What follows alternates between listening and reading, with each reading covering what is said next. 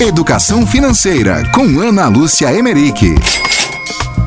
A dica de hoje é com relação a finanças para casais. Às vezes as pessoas perguntam se tem uma fórmula secreta, uma fórmula correta de gerenciar. E a grande dica que eu dou é que tenha uma conversa muito franca para que os dois se sintam à vontade com a forma como vão gerenciar a questão do orçamento doméstico. Porque é importante que tenha uma sensação de que ninguém está sendo prejudicado, de que a colaboração está acontecendo dentro das possibilidades, uma vez que as às vezes a renda não é sempre a mesma. Algumas possibilidades são, a partir do momento que você sabe qual que vai ser o total das despesas, você pode talvez combinar um percentual do salário ou da sua renda. Então, por exemplo, 50% de cada um vai para uma conta conjunta para pagar as despesas aí da casa, né? Ou então pode ser feito também com relação a valores. Ah, eu ganho mais, então eu colaboro com mais e eu ganho menos, eu colaboro com menos, né? Ou por fim, existem casais também que definem despesas. Às vezes tem um que sabe que ele consegue ser mais controlado, então essa pessoa muitas vezes fica responsável por guardar, por fazer a poupança do casal